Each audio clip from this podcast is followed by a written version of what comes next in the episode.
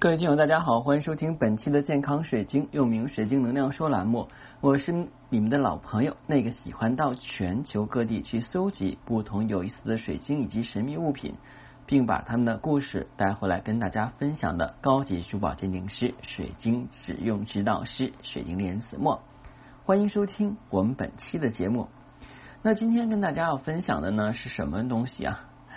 啊，因为今天要跟大家分享的其实是一个答疑解惑的。我之前呢在节目里边也录制过了，就是蓝铜矿孔雀石。那这样的话，大家就有点懵了，说老师，你之前录过孔雀石，也录过蓝铜矿，你这个蓝铜矿孔雀石是什么东西呢？别急，我先呢把我们的孔雀石知识跟蓝铜矿知识呢再逐一的跟大家详细的介绍一下，之后我们开始今天的主题内容。那首先来讲啊，孔雀石是一种古老的玉料，它的主要成分呢是碱式碳酸铜啊，也是来自于希腊语，希腊语呢我不会读啊，然后呢它的意思就是绿色的意思，而中国古代呢称孔雀石为绿青、石绿啊，还有这个青狼轩啊，孔雀石是由颜色酷似孔雀羽毛斑点的绿色而获得如此美丽的名字。孔雀石是产于硫化物矿床氧化带，它常与含有铜矿物共生，像我们说的这个蓝铜矿、灰铜矿、赤红矿、自然铜等。那世界上产这个孔雀石品质比较好的地方呢，有赞比亚、澳大利亚、纳米比亚、俄罗斯、加伊尔啊、美国等。那我们中国其实也是有蓝铜矿的产地，主要产于广东阳春、湖北大冶啊、湘西北。那孔雀石呢有别名，被称为蓝宝翡翠、翡翠蓝宝跟蓝玉髓。好像一说到这几个，感觉跟孔雀石真的都是不搭边的啊。孔雀石的硬度不太高，只到三点五到四啊，它是比较脆的。呃，一般来讲是属于半透明或者是不透明的。我一般见到孔雀石不透明的比较多。那孔雀石呢，我们讲了，它是属于一种啊含铜的。碳酸盐矿物啊，那它这个形状呢，天然形状的话呢，有这种啊柱状跟这个针状啊，但柱状跟装针状的话比较稀少了。一般来讲呢，像引晶的钟乳石状，还有块状啊、皮壳状啊、结合状跟纤维集合体的话呢比较多。那具有同星。层次，那就让我想到了很多的那个孔雀石的那个石球啊，就像有眼睛一样啊，非常漂亮美丽啊，那就是由于它的那个铜熏的这个层次。孔雀石呢，如果你要是当做装饰品或者是饰物啊，它呢是需要很好的保养啊，因为它本身来讲呢硬度比较低啊，而且呢就是不太适合于做什么呀？不太适合于做这种经常会磨损的东西啊。孔雀石的这个。戒指啊，我觉得不太赞成啊，因为孔雀石这个面儿它比较硬度低，很容易划伤。如果是做成啊这个胸针或者吊坠的话呢，可能会好一点。那俄罗斯人呢，其实是比较喜欢孔雀石的。同时还有一个故事叫涂山娘娘啊，我之前也讲过，在列宁格勒的圣伊克斯大教堂的大圆柱上呢，就嵌着孔雀石，他们把孔雀石作为内部的装修材料啊装饰啊，非常漂亮。啊，另外呢，孔雀石，我个人建议在净化方面的话，不适合用晶洞净化，硬度比较低，也不适合水浸法跟水冲法，因为它里边含有铜，容易被氧化。另外呢，就是烟熏法也不行啊，为什么？因为孔雀石的这个密度比较低，它里边会有小气孔，如果你经常去烟熏的话呢，那个烟气啊就会流到气孔里边，不能够排出，久而久之呢，孔雀石啊就会有变色啊。那孔雀石的意思呢，是代表就是什么呢？叫妻子幸福啊，这个是比较意思有意思的啊。孔雀石其实有很多的传说，早在几千年前呢，古埃及人曾经将孔雀石尊为神石，认为它有驱魔辟邪的作用，所以将它作为护身符使用。而德国呢，认为孔雀石啊佩戴起来的话可以避免死亡啊。其实根本的话呢来说，也就是护身符的作用。孔雀石呢被做成各种装饰品啊。由于这个开采量大呢，所以现在这个它的价格呢也不是很高啊。呃，我刚刚讲完孔雀石了，接下来我们来这个分享一下什么是蓝铜矿啊。蓝铜矿呢是一种啊碱性啊铜啊碳酸盐矿物啊，在中国古代呢，叫石青与孔雀石紧密共生啊，产于铜矿床氧化带，是含铜硫化物氧化的次生产物。蓝铜矿呢，可以作为铜矿石来炼铜，也可以作为颜料啊，优质的可以做成工艺品。其实我们讲啊，就是很多好的颜料啊，它是非常昂贵的。像我们说的唐卡啊，唐卡真唐卡的话呢，就是用天然的，比方说绿色可能会用孔雀石的石粉压磨成，蓝色呢就会用这个蓝铜矿的石粉来压磨成。你想啊，可以作为装饰品的事物，它没有做装饰品，反而把它磨碎了，打成粉，然后来画画。这个价值真的是价值连城了。因为之前有很多人说，这个唐卡不是画工画的好一点吗？为什么那么贵啊？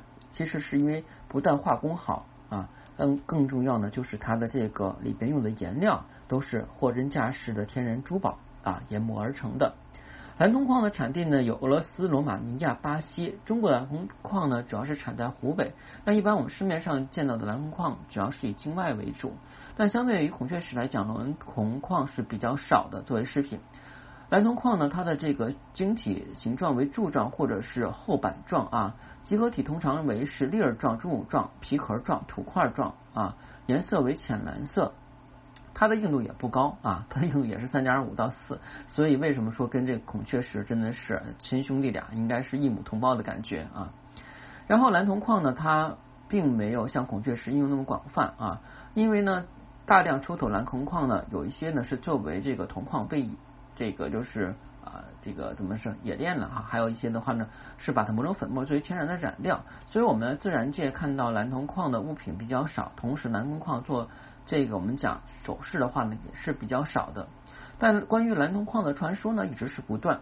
早在四千年前呢，古埃及就开采了苏伊士河跟西奈河之间的矿山，利用孔雀石作为儿童护身符来驱邪啊啊，驱除邪恶的这个灵魂。在德国呢，人们认为佩戴孔雀石能够避免死亡，刚才也讲过了啊。但是在德国有些地方认为呢，在蓝铜矿上刻上太阳，那么这块宝石呢就会使人摆脱恶灵啊，以及这个一些啊不可预知的一些灾难的能力。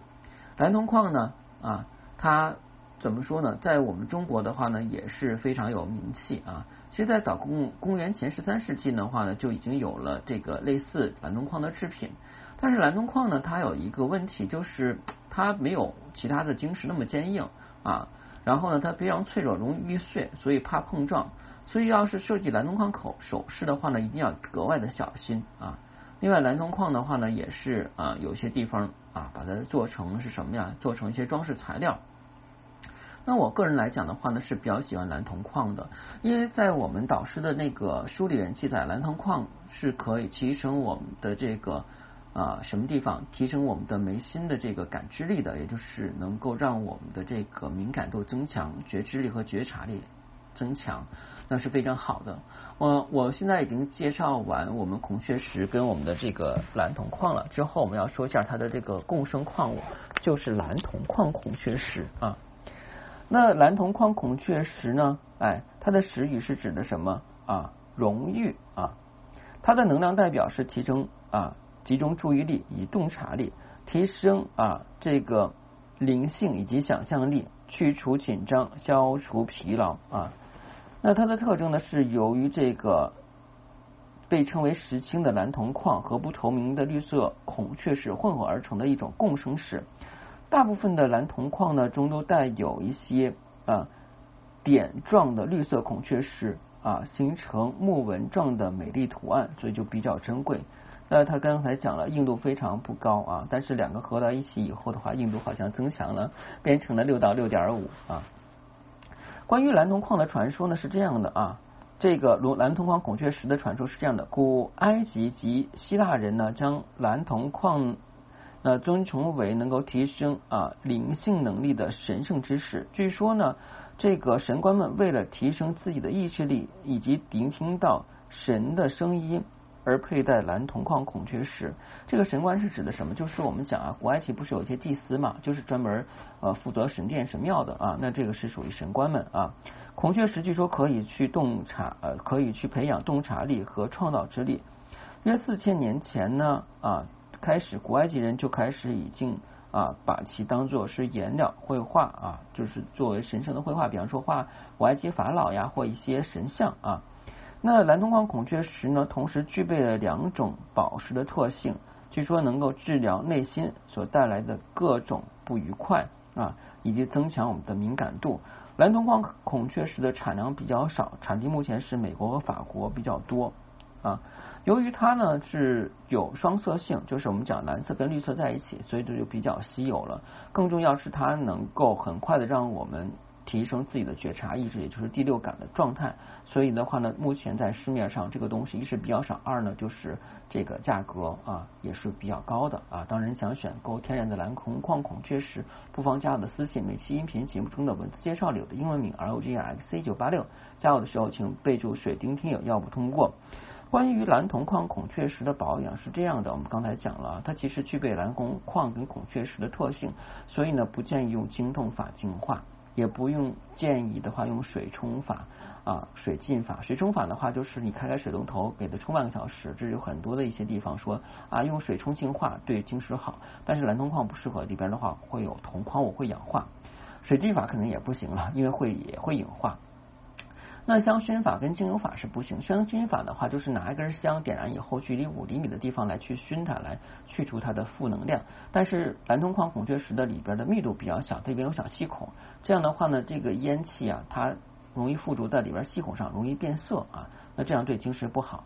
那超声波清洗机可能也不能用了，因为它比较这个脆弱，在高频振动过程中容易碎裂啊。所以我们最好的这个净化方法的话呢，就用声音音波法，就是把它放到水晶波的旁边，通过敲击水晶波啊，来那个发出声音来净化蓝铜矿啊。呃，当然日光月光法也不适合，因为它是有色的晶石啊，经常暴晒或者说是经过月光的洗礼也会褪色。比较珍贵的晶石，但是我们讲啊，珍贵的东西肯定有它的独特之处，对吧？就像我们讲什么，就是珍贵的药材。不易获得啊，但是一说这个东西一旦获得以后，加上烹饪方法就可以让人药到病除，对吧？啊，当然我不是学医的啊，不过现在也正在向医生迈进啊。明天我们啊去医院开会啊，我不是现在在那个精神科，然后做心理热线的志愿者嘛啊，然后我们要经常的话去医院开会啊，我觉得还是挺有意思的。嗯，当然如果您。对水晶啊珠宝感兴趣，又是第一次收听我的节目，又觉得我节目还不错啊，也喜欢我的声音，建议您呢在喜马拉雅上订阅健康水晶栏目之后，从头开始收听，因为已经录制了三年多，这满满的干货已经让您对水晶有进一步了解。谢谢大家，再见。